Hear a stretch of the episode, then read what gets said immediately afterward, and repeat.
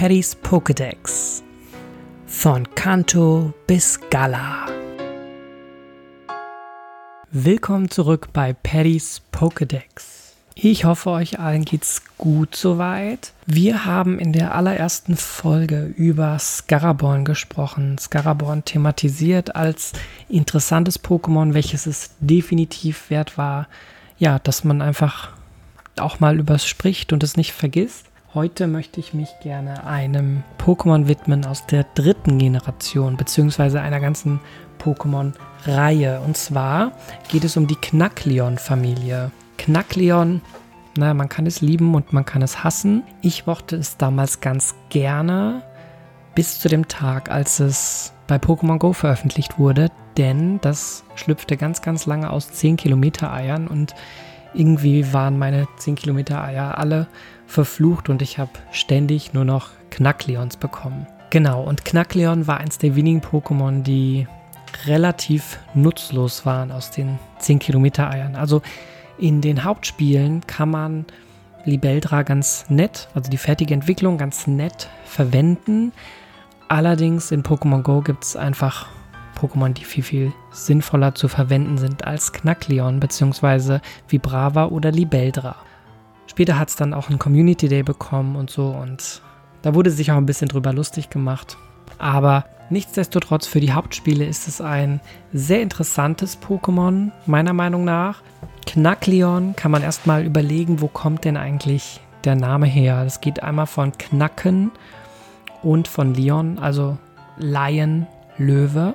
Und zwar ist es so, dass einmal, wenn man Knackleon so sieht, ist es ein ja, rötlich-orangenbraunes Pokémon, welches einen relativ großen Kopf hat, beziehungsweise einen relativ großen Kiefer, ja. Und das ist ja dafür bekannt, dass es auch sogar Felsen knacken kann. Deshalb wahrscheinlich Knack. Und Leon, weil es auf einem Ameisenlöwen basiert.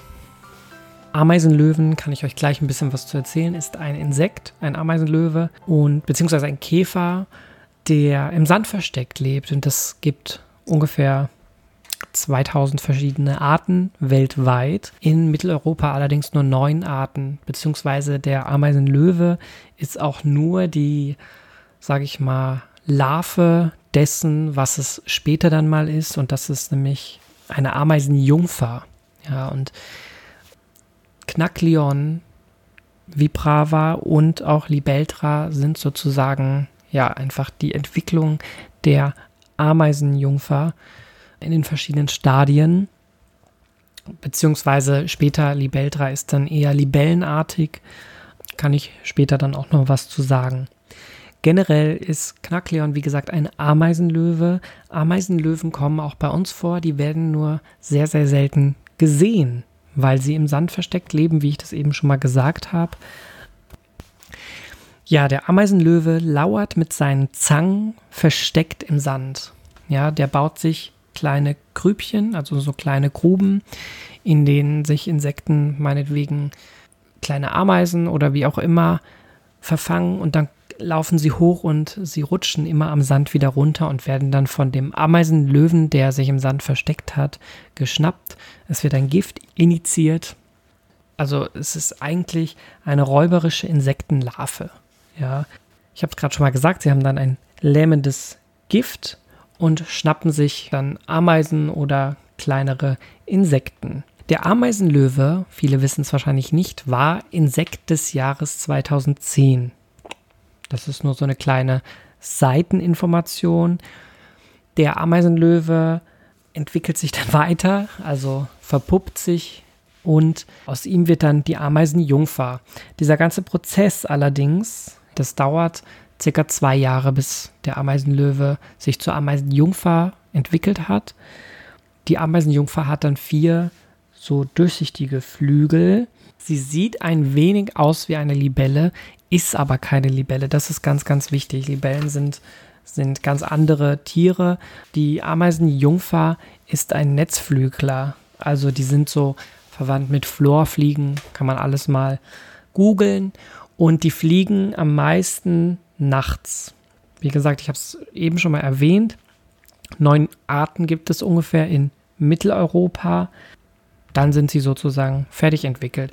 Vibrava, die Weiterentwicklung von Knackleon, soll eben dieses Stadium darstellen.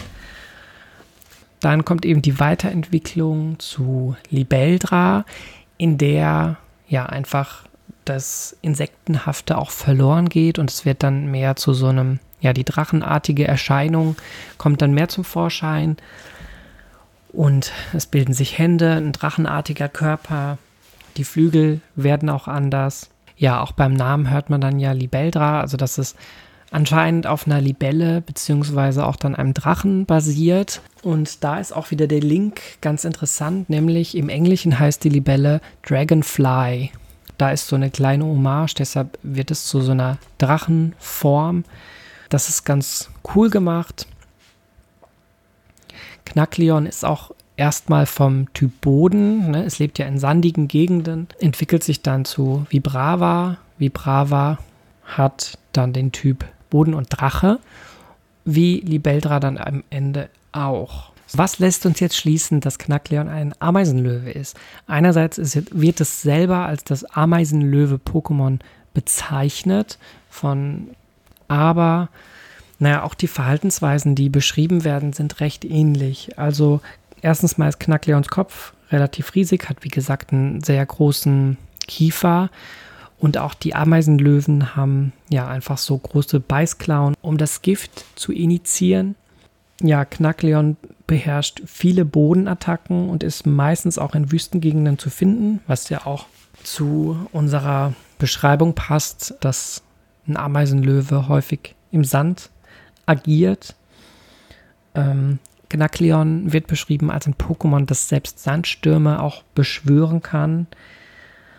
Ähm, und es besitzt eine Fähigkeit, und zwar, die nennt sich auswegslos. Und die ist ein bisschen daran gekoppelt, dass Ameisenlöwen ja, die bauen eben Trichter, aus denen die Tiere selber nicht mehr rauskommen. Und das soll das so ein bisschen beschreiben. Die Fähigkeit auswegslos sorgt auch im Kampf dafür, dass das Pokémon nicht fliehen kann.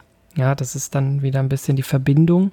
Knackleon findet man, wie gesagt, immer in sandigen Gegenden, zum Beispiel in der Wüste in Höhen, ja, auf der Route 111 oder aber auch in der Haina-Wüste in Alola. Und da wird auch wieder beschrieben, dass es Fallgruben aushebt und in diesen Fallgruben lauert und darauf wartet, dass Beute kommt, beziehungsweise zum Schlafen vergräbt es sich auch sogar dort im Sand.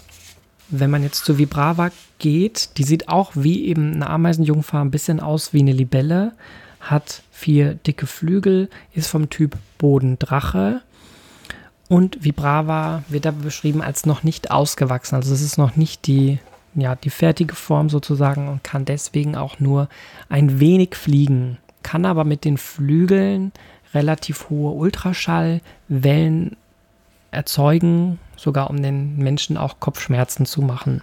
Genau, und ich habe es eben schon mal gesagt, die Weiterentwicklung zu Libeldra, die dann stattfindet, sorgt dafür, dass einfach die Drachenelemente überwiegen. Auch wenn Libeldra Libelle im Namen dann hat, hat es nicht den Typ Käfer, könnte naheliegen. Es bleibt beim Drache Boden und wird als sehr, sehr scheu beschrieben wirbelt, wenn ein Mensch kommt oder wenn irgendjemand in die Nähe kommt, wirbelt es Sand auf, um nicht gesehen zu werden. Und während es diesen Sand aufwirbelt, hört man Geräusche, ja, die klingen wie eine, wie eine Frau, die zum Beispiel singt. Und deshalb wird es auch als Geist der Wüste bezeichnet. Libeldra ist ein relativ großes Pokémon. Ich habe das jetzt eben nochmal nachgeguckt, zwei Meter ungefähr. Das hatte ich jetzt nicht so im Kopf, dass das so riesig ist, aber ist natürlich auch logisch. Es ist so, dass zur sechsten Generation, zu Libeldra, eine Mega-Entwicklung geplant gewesen wäre. Und ich finde, das hätte total gut gepasst. Libeldra ist einfach ein Pokémon, da hätte man viel rausholen können. Leider aufgrund einer kreativen Blockade der Macher oder eines der Macher ähm, ist es nicht dazu gekommen, was sehr, sehr schade ist. Aber ja, dementsprechend wurde ganz schön viel, ja, gab es einfach so ganz viele Fanarts, die Entwicklung selber gezeichnet haben. Es gibt ganz, ganz viele Entwürfe. Es wäre sehr, sehr schön gewesen, hätte The Pokémon Company da noch was von aufgegriffen. Leider ist das nicht passiert, beziehungsweise Game Freak. Aber wer weiß, vielleicht gibt es ja in der Zukunft noch mal was. Könnte ja sein. Insgesamt muss ich sagen, also Libeldra und Familie gehören ja zur dritten Generation. Als die dritte Generation erschienen ist, fand ich die erstmal gar nicht so gut. Also ich fand die Pokémon an sich alle nicht so toll, aber das war auch, glaube ich, die Generation, wo ich am wenigsten gespielt habe. Das war ja auch auf dem Game Boy Advance. Im Nachhinein muss ich aber dann sagen, als ich mich dann nochmal mehr mit den Generationen so beschäftigt habe, beziehungsweise auch mit der dritten Generation und auch das Remake dann kam von Rubin und Saphir, fand ich die Pokémon dann doch wieder ganz gut. Und Knackleon und Familie hm, habe ich wenig benutzt, ehrlich gesagt. Trotzdem, ja, ist es insgesamt eine ganz interessante Familie. Es ist viel Potenzial, denke ich, da drin.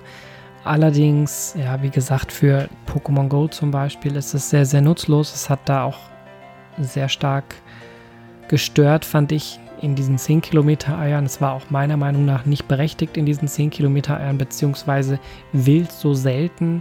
Aber mittlerweile sollte es auch so sein, dass jeder da Shinies hat und genügend Shinies. Es gab jetzt auch Kritiken, weil jetzt aktuell ist es, glaube ich, gerade noch als Forschungsdurchbruch, als Belohnung. Das ist auch sehr mickrig. Es kann sein, dass deswegen dann jetzt auch aktuell gerade so ein bisschen Hass auf Knackleon ist. Und das ist sehr, sehr schade, weil Knackleon an sich eigentlich ein ganz süßes Pokémon ist. Und eine kleine Seiteninformation noch zu Knackleon ist, dass die Scheren von Sherox Knackleons Kopf sehr, sehr ähnlich sehen. Könnt ihr einfach mal googeln. Sherox ist die Weiterentwicklung von Sichlor. Da sehen die Scheren Knackleon relativ ähnlich. Ich weiß nicht, ob das so gewollt gewesen ist oder nicht, aber es ist einfach so. Und das ist eine interessante Sache. Genau. Übrigens, Vibrava, also die Weiterentwicklung von Knackleon, die Zwischenform, ist so ein Pokémon, was ich immer mal wieder gerne vergesse. Also Knackleon habe ich irgendwie so im Kopf und Libeldra habe ich auch im Kopf, aber Vibrava, ja, das vergisst man irgendwie so. Und bei Pokémon Go ist es interessant, dass die Statuswerte, sobald sich Knackleon entwickelt, schlechter werden. Also die WP werden niedriger bei Vibrava und dann aber bei Libeldra wieder höher. Das ist auch nur so eine Randinformation. Gut, das war es wieder von unserem Paddys Pokédex. Ich hoffe, ihr seid auch wieder beim nächsten Mal dabei. Bis dahin und ciao. Paddys Pokédex. Von Kanto bis Gala.